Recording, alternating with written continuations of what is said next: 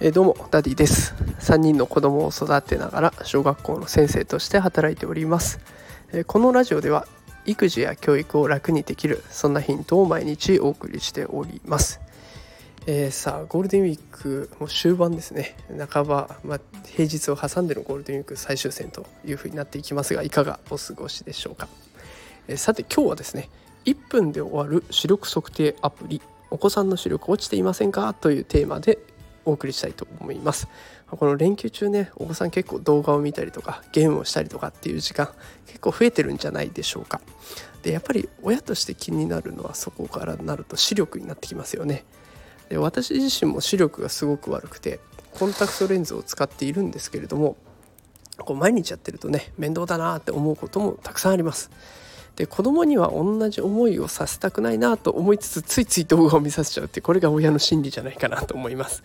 で今日紹介したいのが視力測定アプリですね。視力ログというものです。あのこれ私の今の放送の台本を無料でノートで公開しておりましてでそこで視力ログの、えー、アプリの紹介もしていますのでもしよかったらそちらからご覧ください。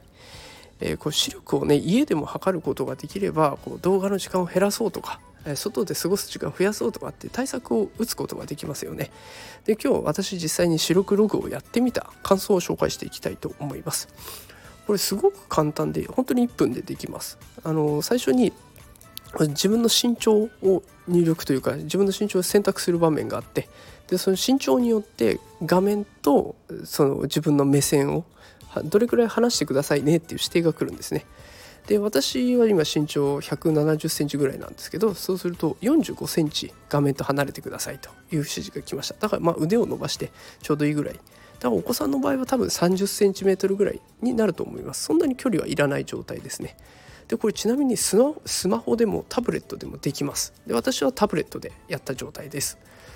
でこれあの視力検査と全く同じで真ん中にこう穴の開いた輪っかっていうんですかねあの上とか左とかいうあの輪っかが出てきて正解していくとその穴がちっちゃくなってくるあのあの視力0.1になると結構大きいんだけど視力1.0だと本当に米粒ぐらいの大きさになってきてでそれで不正解が続くと結果が出てくるというようなものになっています。これ視力検査って普段なかなかしないですよね。でお子さんが視力検査をする機会なんて本当に目に異常がなければ目に怪我したとか目なんか目やにが出てくるとかそういうのがなければ1年に1回学校で行われる視力検査しか視力測定のチャンスってないと思います。だから是非ねこのアプリで定期的にお子さんの視力を測ってみるのはいかがでしょうか。ちょっと落ちてきたなと思ったら早めに対応できるのでねお子さんの視力がまだ不安定なうちというかあのまだ回復できるうちに、え、やってみるといいのかなと思って今日はこの視力ログというアプリを紹介させていただきました、え、まだ連休続きますので、えー、ぜひあのタブレット見過ぎだとか